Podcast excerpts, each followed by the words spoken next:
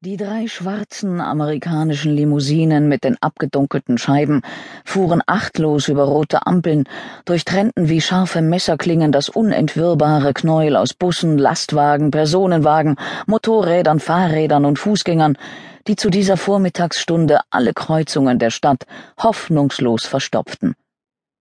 Hälse reckten sich neugierig oder erbost aus der Menge der Aufgehaltenen, Vier schwere weiße Polizeimotorräder japanischer Bauart bahnten den schwarzen Luxusschiffen den Weg durch die Fluten des Montagmorgens.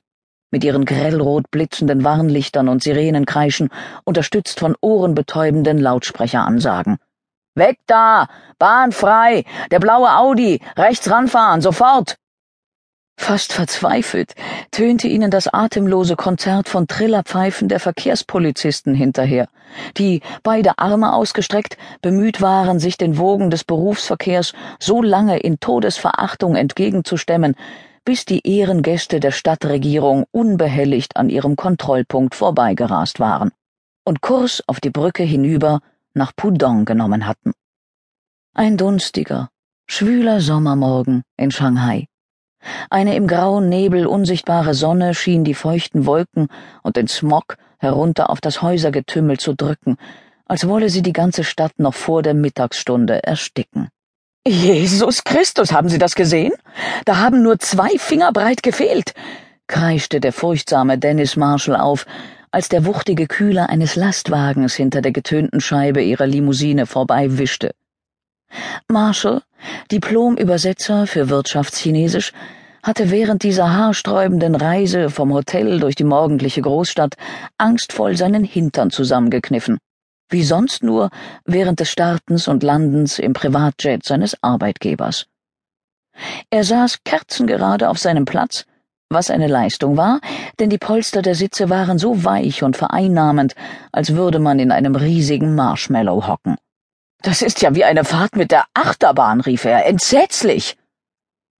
Unsere chinesischen Gastgeber wollen uns offenbar zeigen, dass wir etwas Besonderes sind, stellte Chalmers Dixon fest, der neben ihm saß und dessen massiger Körper den gesamten Rest der Rückbank ausfüllte. Nette Schau, die Sie da bieten. Ich weiß sowas zu schätzen. Das hat Stil, wirklich. So und nicht anders hätte ich das von der Drachenlady erwartet. Er dachte an das bemerkenswerte Gesicht dieser Frau, Lucy Wang, mit der er den epochalen Deal ausgehandelt hatte. Sie war eine zugeknöpfte, strenge Person.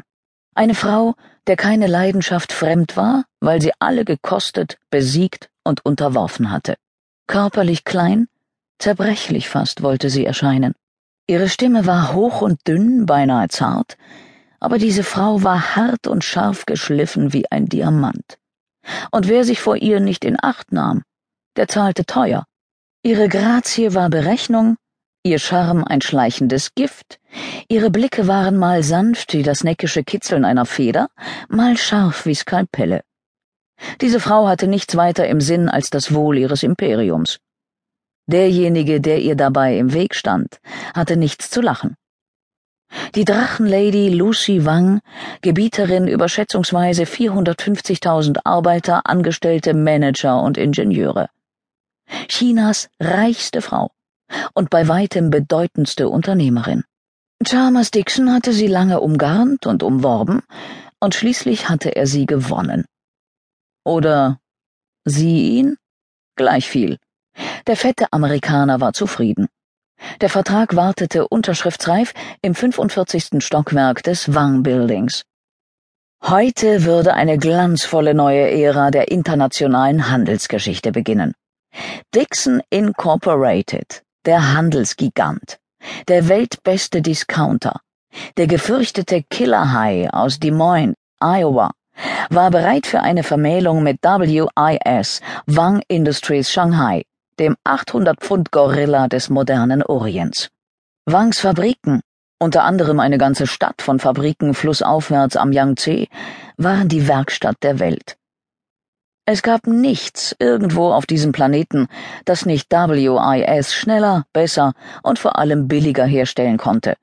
Gleichgültig ob Schuhe, Autoreifen oder Mikrochips. Wenn die Unterschriften geleistet und die Dokumente ausgetauscht waren, würde ein neues Zeitalter